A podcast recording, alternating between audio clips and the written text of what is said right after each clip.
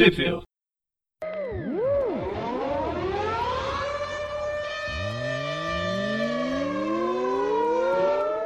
Bem-vindos a mais Trip View, eu sou o Presto. E eu sou o Breno, tudo bom? E hoje a gente vai falar sobre os campeões, a Primeira Guerra Estranha, com as edições 22 a 27 e a Champions Anual número 1. Um roteiro do, do Jim Zub, essencialmente do Jim Zub, mas o anual é da Mila Inux, Inuxuki. E as ilustrações é do Kevin Libranda, depois tem o, o Sean Isaacs e o Marcos To, além de vários outros coloristas. É sempre bom falar de campeões, né? Pô, eu adoro esse grupo, eu acho que a gente fala menos do que deve desse, desse pessoal. Também não tem tanta revista, né, pra gente falar. Pois é. A, a Marvel tem que diminuir um pouco os títulos do Homem-Aranha, escolher, tirar alguns do tipo Aranha Fantasma e Deadpool, que não tem nada a ver, e falar sobre os personagens que importam, tipo, tipo os campeões, ou a Mulher-Aranha, que voltou esse ano, né, pra, pra, as bancas. Mas enfim, Ainda vamos lá. Eu também não. Eu tô com. Eu tô com um certo pé atrás de ler essa nova Mulher-Aranha. Eu gostei tanto do anterior e eles já mudaram a roupa dela, já deram uma outra, um outro direcionamento, trouxeram o uniforme dela clássico, vermelhão lá, que eu acho que já tá datado, já não é. Já não faz parte hum. do, do mundo atual. Mas enfim. É, eu gostei. É que, o, é que a, Bom, é que não é papo também. Eu já ia puxar assunto sobre Mulher-Aranha ainda.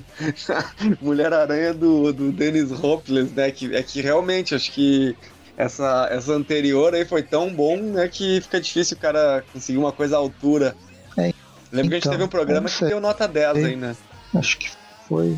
Bem, um dia a gente vai ler essas revistas, ela vai. Espero que ela chegue aqui pelo, pro Brasil pela, pela Panini, mas um dia a gente vai ler e comentar aqui. Mas hoje vamos para campeões com revistas que foram lançadas lá em 2018, 2019 nos Estados Unidos, então já faz um tempinho. A última coisa, o último programa que tinha falado sobre campeões é basicamente o Nova perdeu, os capac... perdeu o capacete dele, o Homem-Aranha está se recuperando no hospital, a Vivi Visão ela tá com o pai, o pai dela correndo risco de morte, e o Amadeus Show parece, ele parece o Hulkling agora. Ele resolveu fazer uma mudança, uma como é que chama, um rebranding da sua, do seu corpo e agora ele parece o o Hulkling. Hulkling. É, aquele dos no, é, Novos Vingadores, né? É. Mas ele não, ele não é mais o Hulk, né? Ele não é chamado de Hulk agora, né? Não, ele quer chama, ser chamado de Músculo. Olha só. Que, ótimo nome, hein? É, pois é, acho que acabaram os nomes bons e vamos pegar por partes do corpo. A edição número 22 e 23, vamos passar um pouco mais rápido porque não como é o, é o Aracnofã, a gente tem o foco no Homem-Aranha e o Miles Morales ele não tá nessas duas primeiras edições. Como eu disse, o Miles está no, no hospital se recuperando nesse momento. Mas é, o que a gente tem é o, os personagens se adaptando, se apresentando para essa nova, para uma nova fase, talvez. O, o arco do Jin Zub, a presença do Jin Zub está melhorando a cada, a cada edição. A primeira foi meio fraquinha né, nessa transição do Mark Wade para o Jin Zub, mas essa essa revista eu achei, achei bem legal. E logo nessa edição número 22, tá o Hulkling falando por que, que ele mudou, os virou o músculo, tá a Riri Williams falando que ela construiu uma nova armadura, né? Ela agora é Coração de Ferro número 3.0. E tal nova puto da vida, porque ele dependia do capacete dele que foi confiscado pela tropa nova e agora ele é só um garoto, um garoto comum. Muito bem. E eu achei, achei interessante essa inserção da, da Riri Williams no, no, nos campeões, assim, eu acho que ela tem tudo a ver mesmo com, com o grupo e eu não sei qual que é a longevidade da revista, assim, né? acho que não foi tão, tão distante, mas, tão além, né, do, disso, mas achei bem, achei bem sacado eles colocarem ela no grupo. Vou procurar aqui. a gente tá na Champions Volume 3. Não, não, a gente tá na, na volume dois ainda. É, tem que ver porque depois tem. É, é, aqui termina, né? A... É, nessa edição que termina. Ela vai até a 27. Então, a Não, Campeões. A Campeões. A Campeões, como toda, todas as revistas da Marvel e da DC também, ela fecha por temporadas, basicamente. Às vezes eles retomam um número inicial, mas eles têm temporadas normalmente pautada pelos desenhistas, mas não necessariamente. Champions, ela começou essa, essa, esse volume 2 com o, o Mark Wade. A gente pegou a transição de, dele pro Jim Zub no último, na última edição, né, na, no último programa do Tweep View sobre os campeões. E aí nessa, nesse programa a gente vai falar sobre as últimas edições até a edição número 27, que fecha o volume 2 de campeões.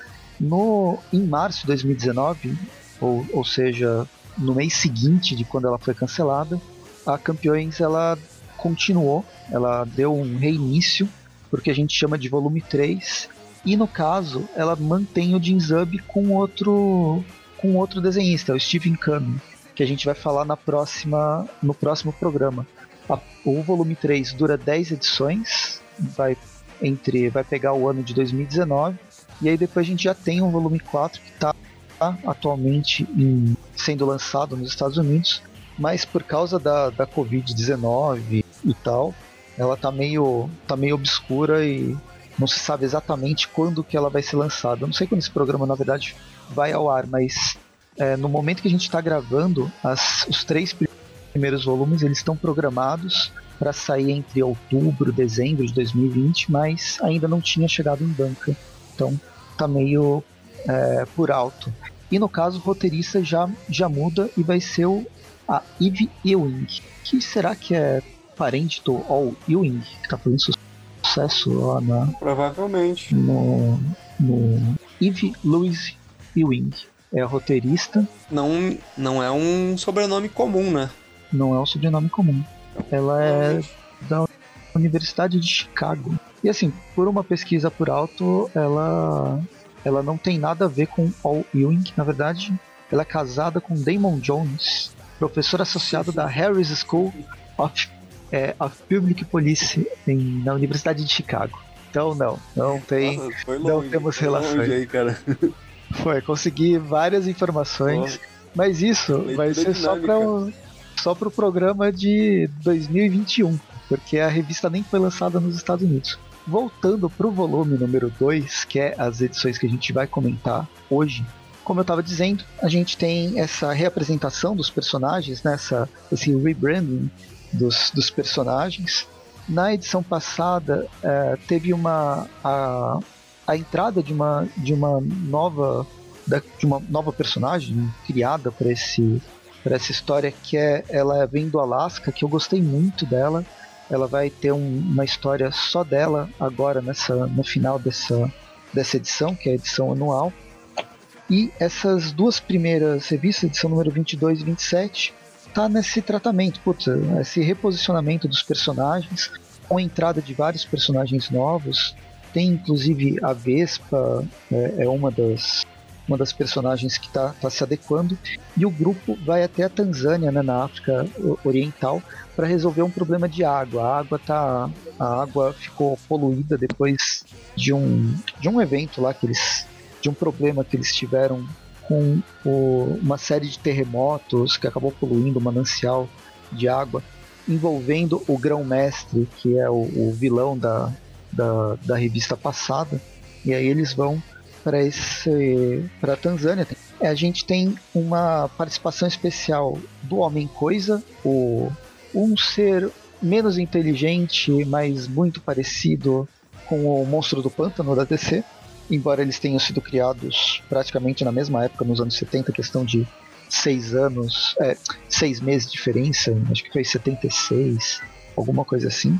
Então, um não é cópia do outro, mas eles estavam dentro do mesmo do mesmo momento cultural, da, da, sofrendo as mesmas influências. E aí aparece esse esse monstro do pântano da Marvel, né, no Homem Coisa, e numa briga dele com o ser mágico, o místico da, dos campeões, que é a Anka, a, acaba que os, um portal acaba se abrindo, levando tanto o Sam quanto a, a Vespa para um lugar que a gente não sabe onde que é. E aí a gente, depois dessa essa edição meio que ela funciona como um prólogo do arco final desse volume 2 que a gente vai comentar nessa, nessa, nesse programa. Aí partindo, terminando essa, essa edição, a gente vai para a edição número 24, que é uma, uma edição solo, ela é independente, ela não, não influencia no arco final, mas é uma das revistas, uma das histórias mais legais, né, dessa... É uma é, história muito legal desse... desse dessa parte do Zub me pareceu a mais legalzinha, assim, das que o Zub escreveu, assim, mas bem legal, na verdade. Né? Né, voltando àquilo, Jin Zub, ou os campeões, eles têm um papel muito mais social do que Vingadores, por exemplo. E aqui, é, os autores, tanto Mark Wade quanto Jin Zub, eles, às vezes de uma forma boa, às vezes de uma forma meio capenga, eles tentam dar questões sociais, como fazer essa, esse tratamento de água para uma vila na Tanzânia. E na edição número 24, o que acontece é um dos problemas mais recorrentes na, na adolescência norte-americana atual, e não é triângulos amorosos, mas massacres em escolas. Tipo, tem uns dados absurdos que a gente foi que a gente foi pesquisado, tipo, por causa do coronavírus, esse ano de 2020 foi o primeiro, é o primeiro mês de, de abril, não, o primeiro mês de março que uma escola nos Estados Unidos não teve tiroteio desde 2002. Tipo, então, isso é um dado super... completamente absurdo. Absurdo, né? E é super recorrente, né? Parece, então, né? Fica, fica aquela coisa que Poxa, a gente teve uma situação aqui no Brasil, acho que foi ano passado, né? Em Suzano, né? Que hum. também rolou um tiroteio, tivemos mortes de jovens, toda aquela coisa, né? E acho que foi ano passado, sim. E foi, foi. A gente pega os Estados Unidos e a gente vê que é uma coisa ultra recorrente, assim, né? E tem muitas coisas no quais o Brasil se inspira muito nos Estados Unidos, mas é justamente para esse lado que acaba caminhando, assim, é é muito bizarro, né? Então a gente super lamenta, né? Esse tipo de, de coisa acontecendo com tanta frequência, assim. E o Jim Zub, ele traz um roteiro, ou mesmo o, o, o desenhista, a equipe criativa, ela consegue tratar o tema de uma forma bem dramática, mas sem cair pro dramalhão e sem ser ela é, ela é importante, ela, ela é voltada para esse público mais jovem, né, a revista, e ela ela consegue comunicar de uma forma bem interessante como esse isso aí é um problema, é uma doença social que os Estados Unidos está vivendo e outros países, o Brasil de uma certa forma acaba sendo sofrendo um pouco disso também, em menor grau, mas lá a gente tem o problema das, da liberação de armas, né? Todo mundo pode ter arma, o controle da, lá é muito mais flexível e existem políticas aqui no Brasil que já passaram e outras que querem ainda mais é, Não, flexibilizar claro. essa, essa possibilidade. Ao ponto que uma das medidas que o, o Trump sugeriu é que, além de todo o aparato é, de você passar numa, naquele detector de metal e tal, é dar arma para os professores, porque afinal, se os professores estão armados, por que, que os alunos vão começar a atirar nos outros, né?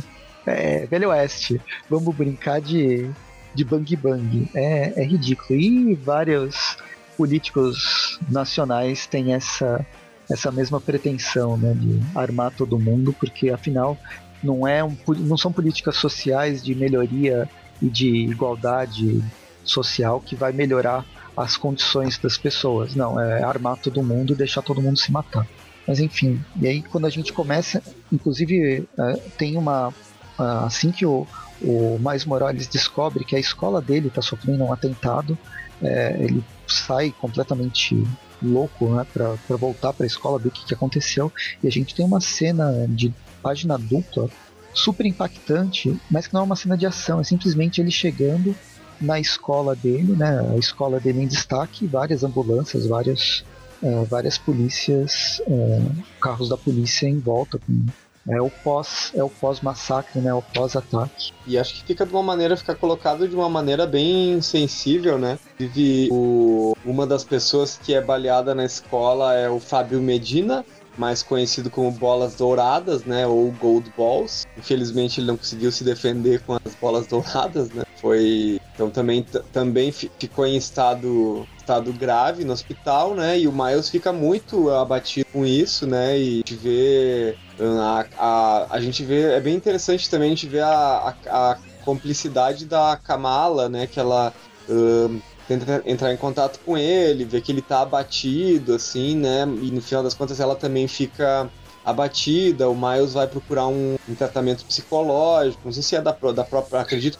Provavelmente a própria escola, né? né? Mas é, acho que é uma questão importante, né? Porque é uma coisa que talvez os jovens norte-americanos acabem passando bastante, assim, né? Porque no final das contas, quando a gente é, perde um amigo numa situação trágica como essa, assim, pode ser um. É uma questão que pode ser bastante traumática, né? E os jovens acabam tendo que ter um acompanhamento uh, terapêutico, né? Para, enfim, né? Entender, processar, né? Toda essa violência, né? E é legal. A gente pode. Não, e é legal que é uma, eles tratam esse, essa questão como uma questão, uma questão real, né? Problemática. E mesmo mesmo mostrando um super-herói, tipo o Miles Morales, é um herói, ele tem poderes. Ele é mais poderoso que o Peter Parker como Homem-Aranha. Mas ele não é. Mesmo ele não tem, não tem como salvar todo mundo. Todo mundo. É, ele não estava no, no local. O, o Fábio Medina tem superpoderes, mas mesmo ele sofreu um atentado. Então, ele é bem interessante que foi, é, foi ele fica se sentindo culpado, né? E ela fala, bah, a, a terapeuta fala, né? A, a, olha, você não pode se sentir culpado porque você não é um super-herói. É, e na verdade ele é, né? Então acaba sendo um. acaba colocando um outro problema que tá longe do que ele pode procurar na terapia, né? E mesmo ele, como super-herói, seria. ele conseguiria resolver isso. Ele tá deixa. Bem humana, né? Bem humano esse problema dele. Depois a gente tem um momento em que a Kamala dá um apoio pro Miles, assim, acho que é uma cena bem bonita. Eu acho bem, bem bonita a relação dois, assim, enquanto amigos. Acho que eles nunca tiveram, né, uma coisa além disso, né? Além da amizade. Não lembro, acho que não.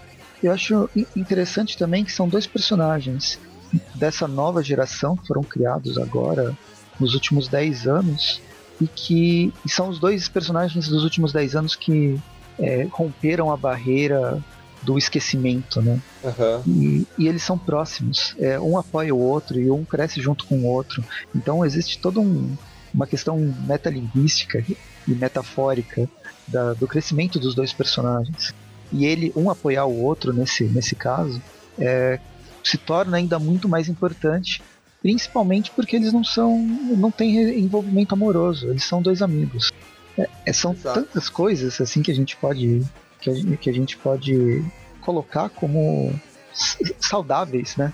É é verdade. Interessantes para o crescimento deles. Não e também se trata de uma coisa trata de uma um, como é que eu vou dizer assim de uma escrita inclusiva né dentro dentro do, dos quadrinhos que muitas vezes coisas que às vezes passaram desapercebidas um, numa revista que tem um, um Homem-Aranha, né, que ele também foi, de certa forma, lá em 62, ele surge com uma proposta semelhante, né, que é falar com aquele cara, com aquele estudante franzino, que é o cara que lia quadrinhos e que não tinha a autoestima bem resolvida, um, falar diretamente com esse cara, né, o Homem-Aranha original, eu digo. E daí, quando a gente chega em personagens como o Miles Morales e a Kamala Khan, a gente tem personagens que eles estão relacionados a etnias que muitas vezes são, são deixadas de lado e aqui a gente tem uma valorização disso, né? E quase que no mesmo movimento que é feito com o Peter naquela época, né? Então,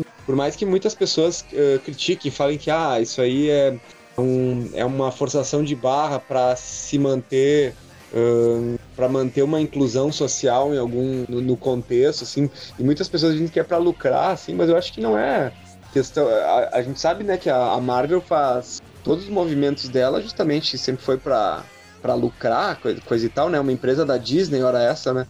Mas eu acho muito interessante que tenham esse tipo de movimentos. Um movimento em direção à compreensão daquele que não era compreendido que não era incluído nos quadrinhos assim né? Então Olha que legal, né? O, o movimento realizado pela, pela Marvel. Pelo menos tem, existe uma mensagem para além do, da ideia capitalista de querer lucrar com, a, com as histórias que estão sendo vendidas. Bem, e a história, é... ela, ela, ela, termina nesse, nesse, tipo, depois desse, desse afago aí da, da, da, da Kamala ajudando o Miles, a gente tem uh, na manhã seguinte ele se, ele se encontra com os outros campeões e uh, de repente aparece o Fábio Medina numa cadeira de rodas e ele tá se recuperando, então tudo certo. E daí a revista ela termina com uma, com uma citação do Plutarco, que é um filósofo da Grécia Antiga, muito bacana. Uhum. E depois uhum. agora a gente vai para uma para indo para edição 25, a gente começa já a próxima 20. saga, né, que, que ele é um arco já fechadinho, né, nas três edições. Uhum. Esse é o arco mais aventuresco da, da, desse encadernado, pelo menos, né? E é, é bastante o... aventuresco. Acho que uma das histórias dos campeões que mais envolve uma, uma aventura. Eu não, eu não lembro de ter visto algum arco dos campeões que envolvesse uma aventura por, com troca dimensional, assim. Então. É, mais ou menos, né? Se fosse aquele, aquela, aquele momento lá que ela tinha. Ah, lembra que a, a Vive Visão aqui dos campeões, os Mundos Colidem, que foi o encadernado junto com os, os Vingadores. Ah, sim, sim. Teve, teve questão de realidade paralela. Mas eu acho que o que mais Essa me chama atenção. Até questão de, tinha, tinha feito questão de esquecer.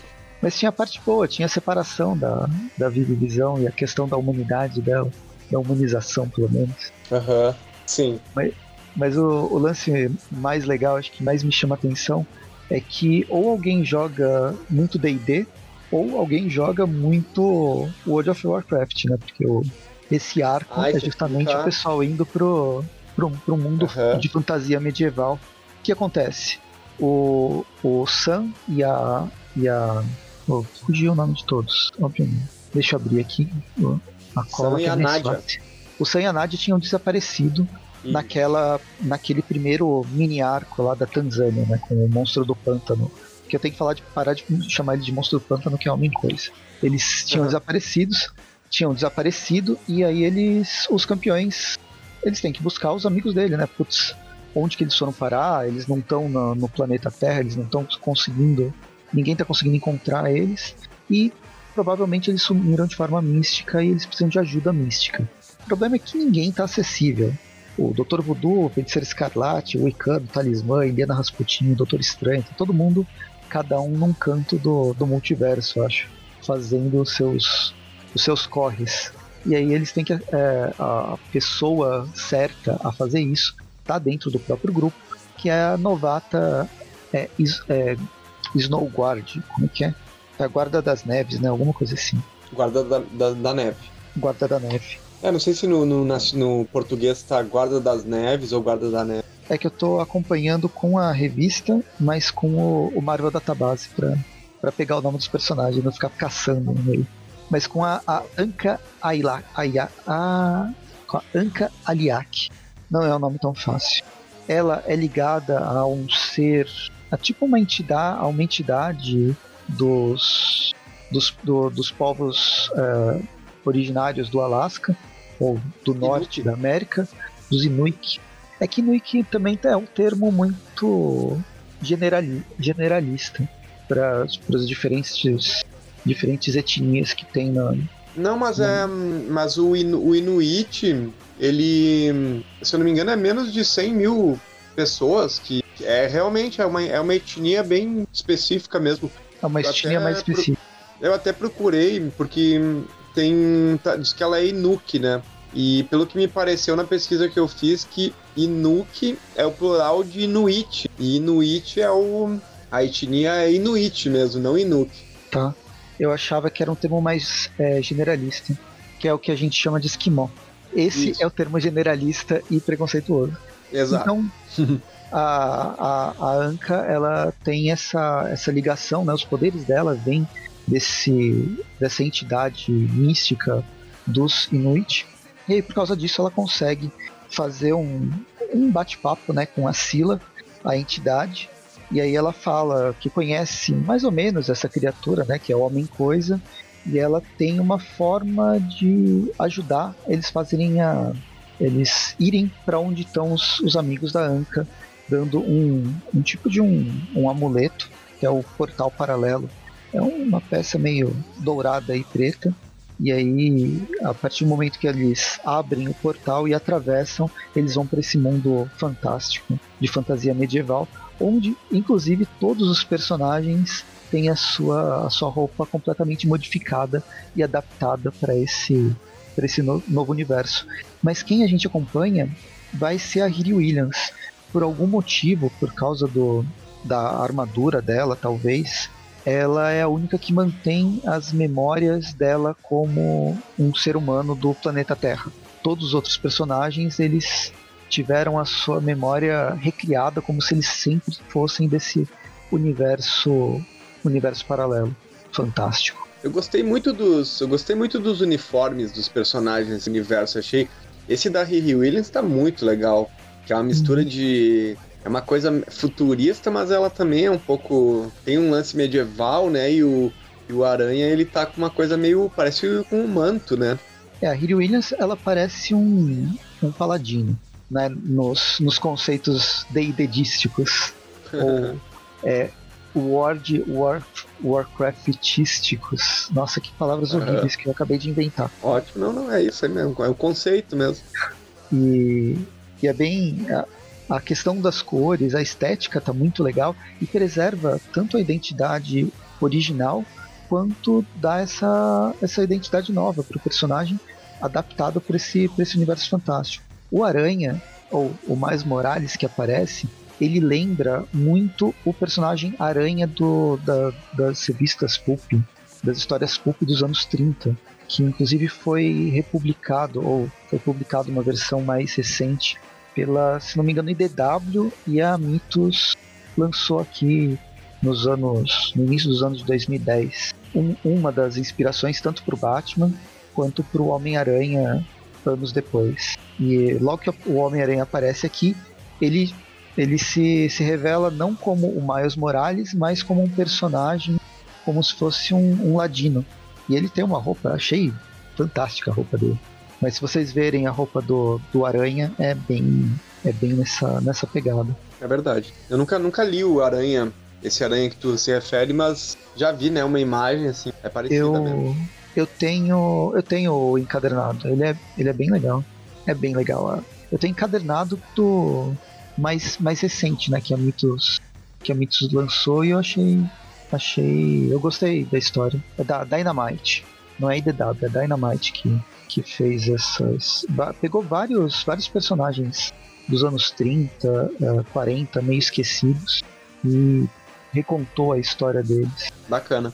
Acho que vale a pena colocar isso no. É uma imagem no, no, no post. Mas só para você ver, a, a capa já mostra tudo viu, Breno? Aqui no, no Discord. Mas. Aí depois disso, né, eles, eles conversam, a Hiri descobre que o, o Miles tá, tá meio estranho, ele não tá, ele está adaptado para esse novo mundo. A gente vira a página, descobre o que, que aconteceu com, com o, o, músculo, né, não é mais o Hulk, o, o Amadeus Show. Ele se transformou num orc, num orc genérico. E é, é o, a mesma estética que a gente vê no, no World of Warcraft, no caso, ou também na série da que a, a, é outra, agora eu tô fazendo propaganda da Mitos, mas é uma série da Bonelli de é a única série da Bonelli de fantasia medieval. É Mágico Vento, não? Não. Mágico Vento é é, é Velho Oeste, é Velho é, Oeste com Velho Oeste. Dra... Né? É, é, mas acho que eu tô ligado qual É o é Dragoneiro. É o Dragoneiro. A revista Dragoneiro ah, é uma é, é uma fantasia medieval que é uma, é uma das últimas séries que foi criadas pela. que fez sucesso e ganhou série mensal uhum. pela Bonelli. Ela foi criada em 2006, mas é, é, como um especial. Depois, a partir de 2002, ela virou uma série mensal. E é uma série, é a única série que se passa no mundo fantástico da Bonelli, que normalmente é ou ficção científica ou, ou, ou, ou em momentos históricos. Mas uh, Bonelli é muito voltada para gênero. E no universo de Dragoneiro, os dois personagens principais é um cara com sangue de dragão, é um cara com sangue, sangue de dragão, e o melhor amigo dele, parceiro, é um orc. E esse sempre que aparece esse, esse, esse orc, algumas outras pessoas da raça desse orc, ele tem uma caracterização parecida com o que a gente vê aqui no do Amadeus Show. Mas provavelmente a, a inspiração vem da vem do World of Warcraft. Ele, ele é um minerador, ele é um escravo fazendo mineração aqui e fazendo forjando espadas. E aí no meio dessa, dessa forja, o local é invadido pelo Homem-Coisa e pela Anka na sua versão animalesca, quase um, uma versão lupina com, com chifres.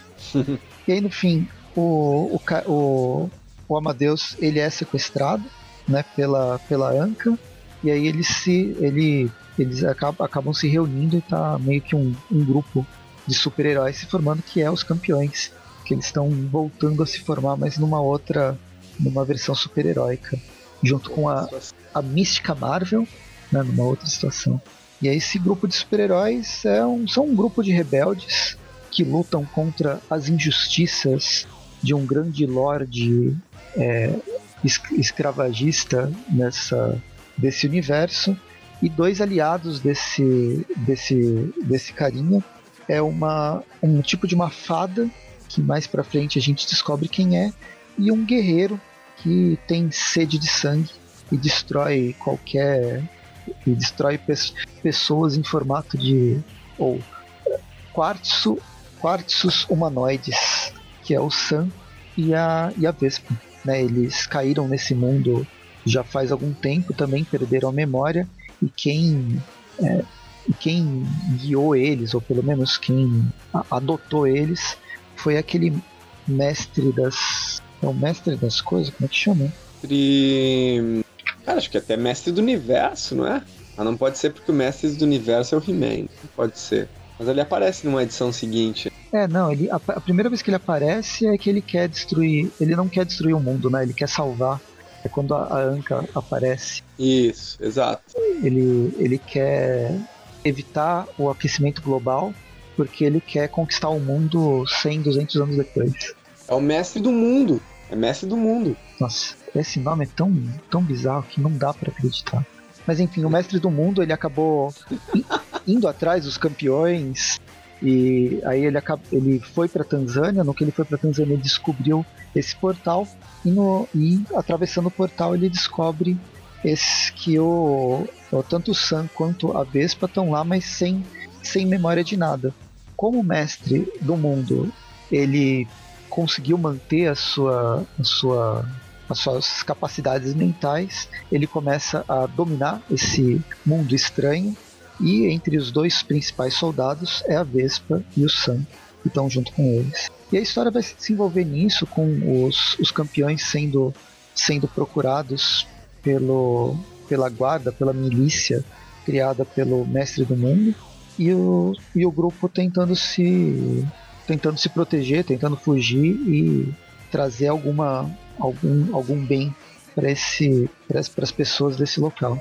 Até que eles encontram finalmente com o Aranha, né, o, o, o Homem-Aranha e a Riri Williams, que vem com essa ideia diferente, que eles, na verdade, são de um outro universo. Olhando ver o que, que eu posso contribuir com isso. A edição termina com eles é, resolvendo salvar o mundo estranho. A edição 26 termina com eles resolvendo salvar o mundo estranho. E a 27 é o embate final entre, entre os dois grupos, com o Sam justamente como o grande campeão dos, do exército do mestre do mundo. Eu nossa, esse nome é difícil. Difícil. Mas tem cenas, a gente. Eu acho que eu tô passando por cima de várias coisas, porque na verdade são cenas de ação. Eu acho que a interação é. entre os personagens é bem, é bem legal, principalmente com a Hilly Williams. Ela. É, tentando visão, convencer né? qual que é o papel dela. Ela é considerada uma heroína nesse, nesse universo, mas ela também é uma rebelde dentro dessa situação que o mestre do mundo tá, tá dominando. Então, o que, o que basicamente a gente tem nesse arco é um jogo de DD onde os personagens estão enfrentando um mega vilão num fantástico e, e aí o, o, o roteirista Jim Zub está se divertindo contando uma história que ele, que ele deve ter jogado, mas agora com os personagens dos campeões. E tudo termina com o grande valor da amizade. É, ele. A gente tem um momento que, que depois, depois, depois que eles voltam, né? Depois que, que o Homem Coisa abre um portal para que eles possam voltar, né, pro universo deles. É, e que depois daí mostra como que a, o que, que aconteceu depois. A gente tem a.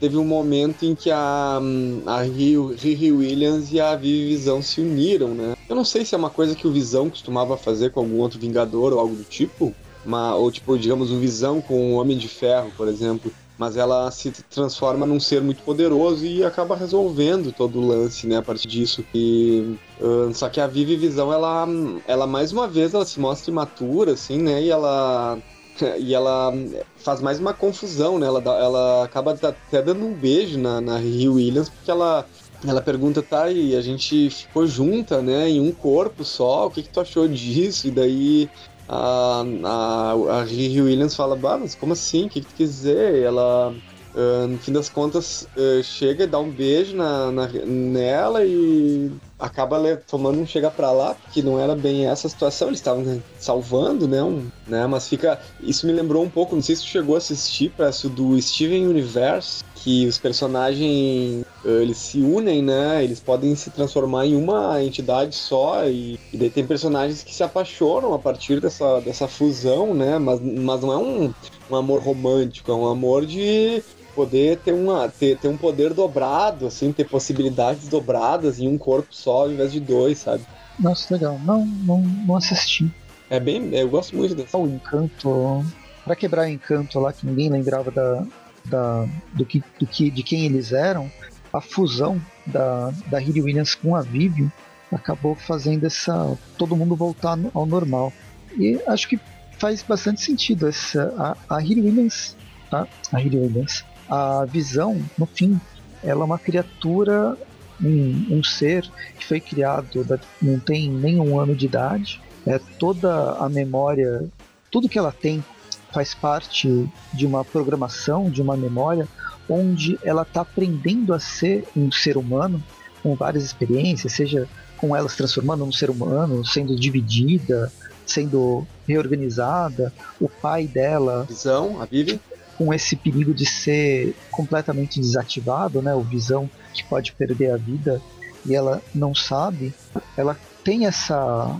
Ai, agora eu perdi ela ela tá adolescente não então a, a visão ela a Vivi Visão ela tem essa ela tá aprendendo ainda a ter emoção em hora ela desliga as emoções hora ela liga novamente e nesse meio tempo no fim ela é uma criança que não sabe o que está acontecendo ou quais são os, os, sentimentos eu acho que é talvez é, não, não, não sei nem se chega a ser adolescente é uma questão mais de é, ela está criando uma identidade, né? Ela não sabe o que ela é. Mas enfim, e aí nessa existe essa essa esse beijo que as duas se dão, ou pelo menos que a Vivi dá na, na Hiri, e não é muito bem aceito. A, essa série, o volume 2 do, do Campeões, termina com um epílogo, com o cachorrinho da visão sendo assimilado por um, por um, um robô, né? meio que um ciborgue com né? inteligência Parece artificial em formato de aranha. Não é nenhum aranha do Octopus ou do, do Homem-Aranha, parece. Mas ele já apareceu antes. É, um, é uma das aranhas, é um dos, dos drones do mestre do mundo. Então ele vai continuar a importunar os, os campeões. E aí a gente termina essa fase. Tem ainda uma, uma, uma história a mais que a gente vai falar, que termina, encerra o encadernado, né, o volume 2, publicado pela Panini que é a, a edição anual. E ela é focada na Anka. Ela volta para a casa dela, depois dela ter sido já, já transformada, depois de ter passado pelos campeões. E aí ela vai fazer uma visita à mãe e a todo o vilarejo que ela, que, que ela já vivia e descobre que ela não pertence mais àquele, àquele mundo. Ela tenta, ela vai ser uma campeã dos seus dos seus dos seus parentes, do, do seu povo, mas ela, ela tem um papel mais importante, não só local, mas, mas, mas mundial. E é uma revista que ela é interessante porque ela mostra um pouco, né, da, da cultura, assim, né, do, desse, desses inuites, né. Também não sei é, até que ponto se aprofunda, né? Também não, também desconheço, mas é bastante interessante. Ele mostra tipo, que ela faz um, de certa forma, uma, um ritual, uma tatuagem no, no, no rosto que faz parte de um ritual de quando um jovem entra na fase adulta, né? Então, se na nossa sociedade é muito comum a pessoa fazer 18 anos e tirar uma carteira de motorista, uh, ou poder fazer coisas que anteriormente não podia, que eles têm essa coisa da, da, da, tatuagem no rosto. E mesmo assim ela diz que sofre preconceito na escola por isso, né? É interessante também que ela chega. Ela chega no. Quando ela chega na comunidade dela, os, os jovens, ela chega falando na língua. O que é a língua? Inuk, Inuktitut, né? Eu até pesquisei, estava lendo isso. Existe a língua Inuit e existe a língua. O, são dialetos, né? O dialeto Inuit e o dialeto Inuktitut. E esse Inuktitut, se eu não me engano, tem somente 30 mil pessoas no mundo que falam, esse, falam essa língua e ela tem caracteres próprios e tudo. Deixa só para ter, ter certeza, só para mim não estar tá falando besteira. É, aproximadamente 30 mil falantes dessa língua, todos no norte do Canadá. Daí, no caso, ela é todos nessa região mais fria aí do, do globo terrestre. Daí ela pergunta por que, que as crianças estão falando inglês. E ela ela situa, diz que ah, porque isso não é bem visto na escola, eles não acham legal e tal, né? Então já mostra também como que algumas uh, culturas acabam por se tornar subculturas, assim, né? E ficam sendo desapropriados. Aqui no sul, do, do, no sul do Brasil, que é onde eu moro, em Caxias do Sul, a gente tem aqui na região Serra Gaúcha uma colonização italiana e alemã, por exemplo, tem uma nas partes de colonização italiana tem o dialeto vêneto, que era muito falado aqui também e que era até ensinado em escola e hoje em dia também por haver de certa forma, um preconceito, assim, com quem, com quem falava isso, geralmente é o pessoal da colônia, né? O pessoal do interior. Também o, o idioma acaba desaparecendo aqui, mas isso eu tô falando de uma coisa do idioma que veio lá da, da Europa, né? Aqui a gente tem uma coisa muito mais, muito mais ancestral, assim, né? Aqui a, a relação é muito mais de imperialismo, né? O imperialismo é, norte-americano acabando com as, com as culturas regionais, as isso, culturas isso. originárias. É, ele acaba engolindo o pertencimento, assim, né? Eh, no final das contas, a gente. A própria globalização ela acaba engolindo um pouco é, esses. os costumes locais, assim, os pequenos costumes de regiões, assim, né? Então a gente acaba se vestindo, a gente começa se vestindo, por exemplo, como norte-americanos, falando como norte-americanos, consumindo quadrinhos, consumindo música, consumindo filmes que falam só sobre aquela cultura uh, norte-americana, principalmente, que acho que é a cultura mais difundida no mundo a partir da, da, do entretenimento, né? Daí, no final das contas, existe esse revés, né, também, que é que é do esquecimento de, da cultura ancestral, assim, né? E acho que é interessante eles colocarem esse, esse ponto. Uh, inicialmente, a gente vê ali... De... Pode falar. Não, acho que não precisa entrar em detalhes da história, mas é esse panorama que a gente está dando acho que é mais importante. Uma das coisas é, existe alguns. Mais, é, a gente volta a tocar no, no, no ponto da, da, da, mitologia dessa, dessa população com o gigante Inupasugyunk, que é, é difícil, né? que eles que, que ela encontra. Existem outro, outras criaturas que aparecem e é, uma coisa que eu que, que a gente não comentou é que o roteiro dessa história ele é uma parceria do Jinzubi, com a Mila Inuksuki. Mila Inuksuki, ela é uma, ela é uma roteirista, diretora e produtora de, de cinema. Ela faz, ela, ela produz filmes desde dois, 2009 e é original, ela, ela, é canadense, mas dessa, dessa religião. Ela é uma, ela é uma Inuit que está nesse no mercado cinematográfico e por isso que eu acho que todas essas referências culturais elas são bastante presentes na história. Ah, que interessante, cara. Uma coisa legal dessa, dessa Nila que eu vi é que ela, ela, é, ela é criadora, ela está trabalhando principalmente com a questão da realidade virtual nos, no, no cinema. Ou produções com aquela questão de realidade virtual 360 para documentários e tal.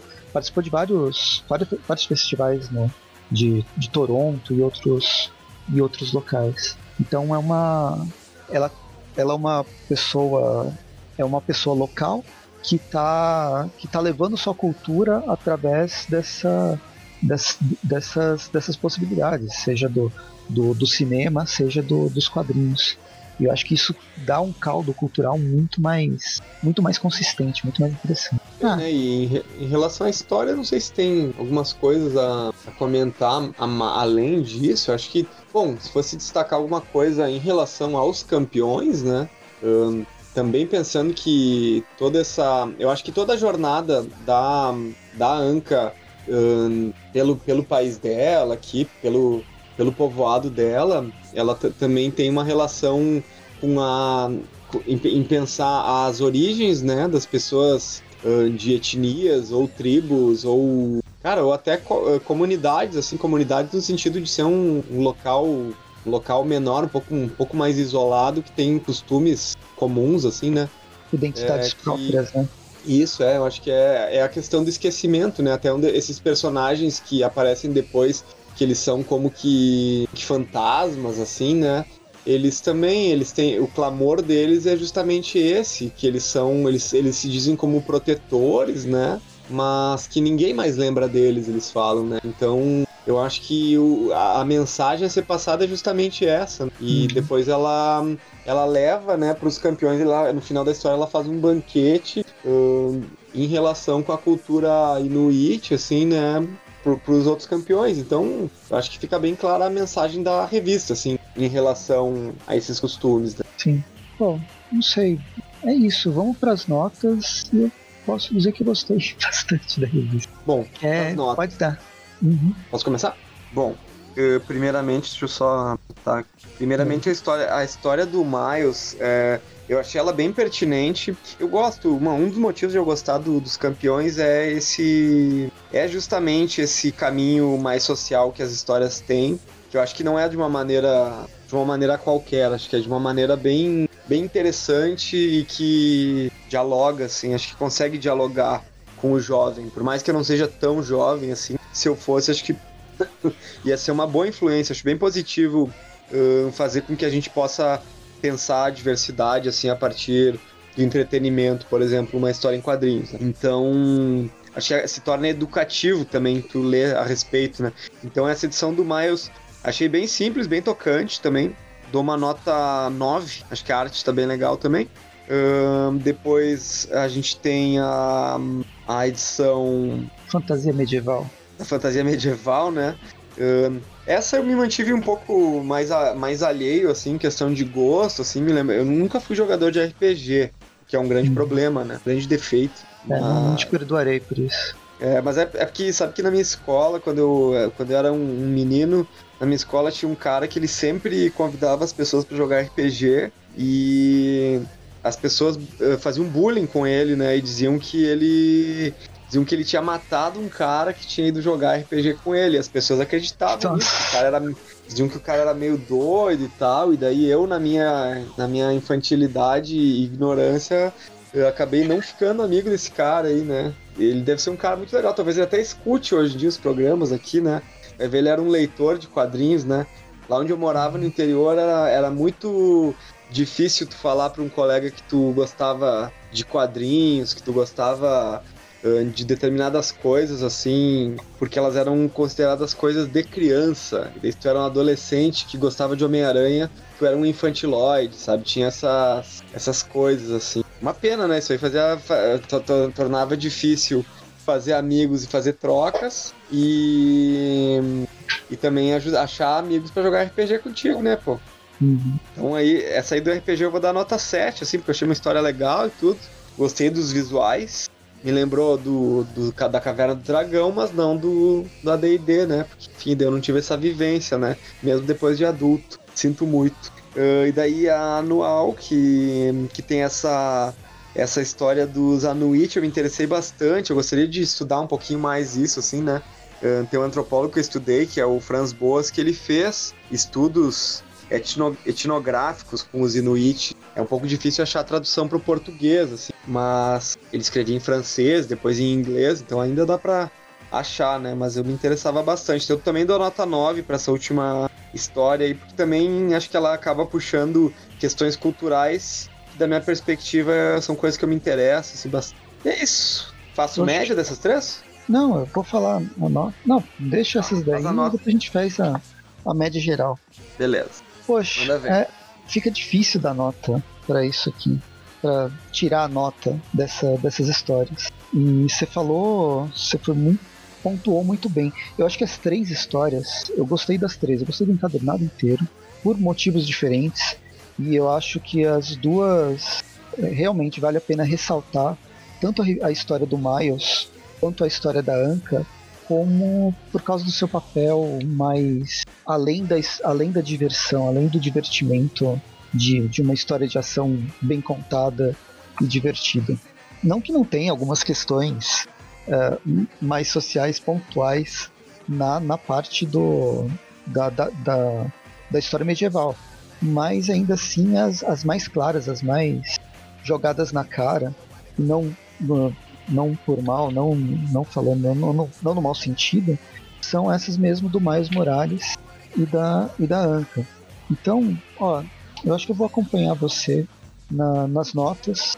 Eu vou, vou dar nove, nove reflexões necessárias pro Miles Morales e para toda essa questão de armamento da população. Eu vou, eu vou dar um 8 num D10, senão ia ser um 16 num D20 para a história do, dos, dos campeões no mundo fantástico, no mundo fantástico de Warcraft. E para a última edição, para Anka, foi uma, uma edição que eu espero muito que essa personagem, ela, assim como Miles Morales, assim como a Kamala Khan, ela ganhe cada vez mais espaço e não seja esquecida. Eu acho, eu acho que teve tanto o, o Jin Zub apresentando, criando a personagem, quanto a Nila nessa, nessa edição, eles foram fundamentais para é, mostrar aqui, ao que veio e qual é o diferencial dela. Ela consegue ser. A Anka, por si só, consegue ser cativante e a, a, a importância da, da personagem, né, pro, pro, que questão de identitária, ela é bem. É, ela é bem, bem, bem fundamental. Então, vamos lá. Eu vou dar, vou dar 10. Uma nevasca de 10 flocos de neve para essa, pra essa história. Tudo bem. Mandou, mandou pilha mesmo, né? Ah, gostei. Olha, pelo. Eu, eu fiquei com. Eu não vendo. queria nem tirar nota das outras.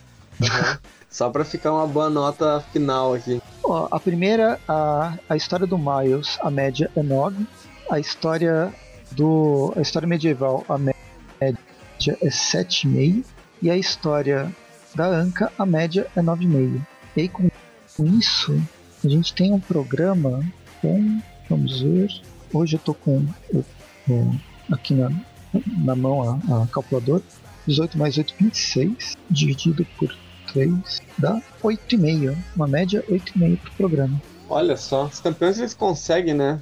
Ter campeões de notas. É, então. Nunca, nunca ganharam nota baixa de nós aqui, não, né? Pelo menos, ah. de, de repente, podemos até combinar aí para essas próximas aí pra gente pra gente uh, man se manter nessas gravações, pra gente, pelo menos, dessas próximas, acho que vai ter dois programas aí, né, do, das 10 edições que tem a próxima série, Sim. né? Pelo menos vai ter mais uns dois programas, aí vamos se manter pra, pra ver se a qualidade se manteve, né? Ela, a gente, eu acho que depois que da saída do, do Mark Wade, assim, inevitável ela deu uma decaidinha, assim, mas os personagens, eles são muito bons e acho que a, a, a motivação que tem na revista, ela continua a mesma. Se uhum. nem sempre dá certo, eu acho. Eh, mas o que, que eu chamo de dar certo? Se nem sempre uh, nas histórias são realmente muito boas, uh, como eram as do, do Mark Wade, que eu acho que eram mesmo, a não ser aquelas do, do junto com os Vingadores lá. É, então, o final do Mark Wade foi meio já teve uns tropeços, né? Que é justamente ah, um ponto com, com é os Vingadores. Eu acho que na média o Jim Zub tá saindo melhor do que o, do que o Mark Wade. Muito bem. E, e eu, eu, eu, gosto também de ver a Kamala nessa posição de liderança que ela assumiu. Cara, pareceu tão natural, assim, ela, ela assumiu uma liderança uhum. nos campeões. E porque eu gosto muito da, da, das edições da, da revista solo dela. E eu falo isso com dor no coração, porque uma das primeiras coisas que eu fiz quando começou a pandemia e, e uma crise financeira junto foi vender a minha coleção de encadernados da, da, da Miss Marvel, da Kamala Khan. Tinha, acho que eram seis. Uhum. Vendi todos eles numa só, numa só tapa, assim. Então, foi um pouco triste, sabe? Vi lá no Mercado Livre, ó, vendido. E tu fala, tá, será que eu, será que eu mando mesmo, né? foi agora, né? Mas vendi pra uma menina que tava começando a. Eu troquei uma ideia com ela pelas mensagens, ela nunca tinha lido, uh, nunca tinha colecionado, mas gostava da personagem. Então pode ser que ela vire uma, uma, uma colecionista aí, né? Pelo menos foi, foi uma boa personagem, foi um bom início. Parabéns. Sim, com certeza. É. Muito bem, né? Você, você fez seu papel. Fiz meu papel. Vendi outras coisas também que foi um pouco triste aí, mas tudo bem, fazer o quê? Pô, bacana. Ah, então é isso. Vamos ver, tentar voltar para próximos, os próximos programas. Tem pelo menos mais dois programas de campeões antes, ou pelo menos mais um, né? Um certeza, antes de um hiato um pouco maior. Mas é, espero que vocês tenham gostado. É, comentem aqui no Facebook, seja lá onde for. Sigam a gente nas redes sociais, no Facebook, no Twitter, no Instagram, no YouTube. E se, uh, sempre ajuda se vocês contribuírem no Padrim, mas se vocês já compartilharem, já é, também ajuda pra caramba. Passar a palavra do universo aracnídeo né, pela internet.